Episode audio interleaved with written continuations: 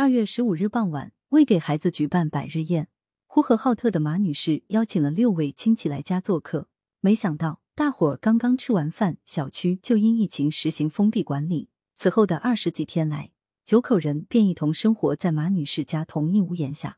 马女士将此事发布在个人社交平台后，引发网友热议。有网友称：“这得弄个值班表，轮流做饭、看孩子、打扫卫生。”三月十五日，北京青年报记者联系上马女士，她表示：“三月十四日一早，小区解封后，亲戚们便离开了。我觉得突然被隔离也是缘分。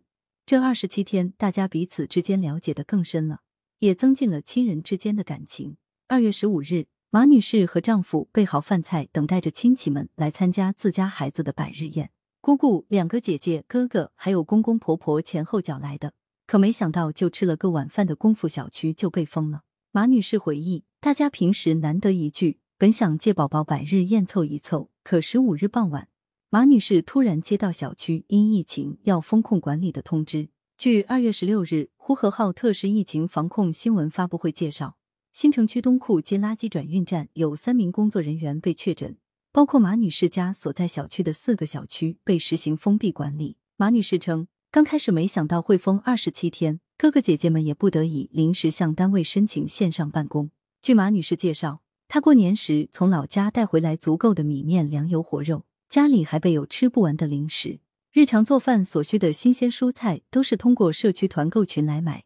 再由志愿者们再送到家门口，很方便。这些天也托朋友来送物资，朋友一共来了七八趟，九口人同住一个屋檐下。主人称，每天早上去厕所都要排队。九口人同住一个屋檐下，难免也会有不方便之处。马女士笑称，最麻烦的还是上厕所，家里只有一个卫生间，每天早上去厕所都要排队，后边的人等得着急了，就敲敲厕所的门催一下。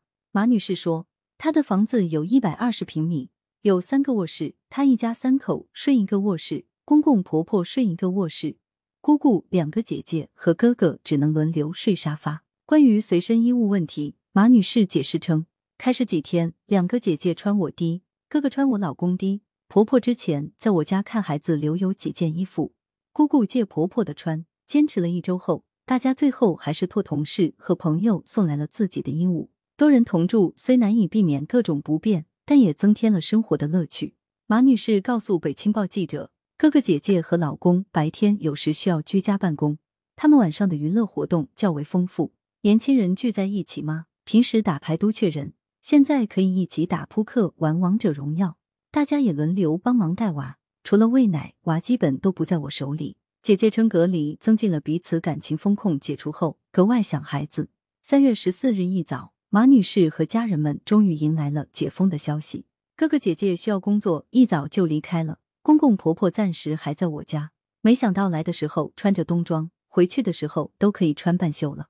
马女士笑着说道：“经过二十七天的隔离生活后，马女士称还是有点怀念。大家聚在一起是缘分，这次也增进了感情。我产后要恢复身材，大家陪我一起减肥，平时还帮我带孩子，让我多休息。”相处非常融洽欢乐，社区志愿者们也都很勤快，每次都按时按点通知我们做核酸，我特别感动。三月十五日，马女士的姐姐王女士告诉北青报记者，二月十五日她来参加宝宝百日宴时还纠结了一会儿，因为我工作比较忙，想着二姑和二姑夫都来了，就正好凑这个机会聚一聚。本来还想着吃完饭能去附近看看演出节目。